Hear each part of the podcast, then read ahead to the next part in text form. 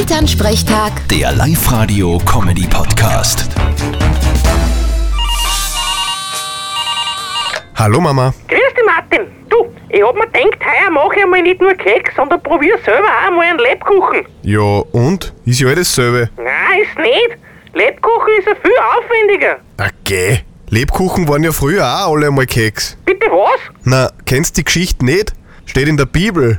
Da sind tote Keks umeinander gelegen, dann ist der Jesus vorbeigekommen, hat einer die Hände aufgelegt und hat gesagt, Lebkuchen. Ach so, ein Blödsinn. Wo bitte in der Bibel soll denn das stehen? ja, weiß ich nicht genau. Wahrscheinlich im Brief an die Pharisäer oder so irgendwas. Vierte Mama. Ach so, ein Blödsinn. Bitte, Martin. Elternsprechtag. Der Live-Radio-Comedy-Podcast.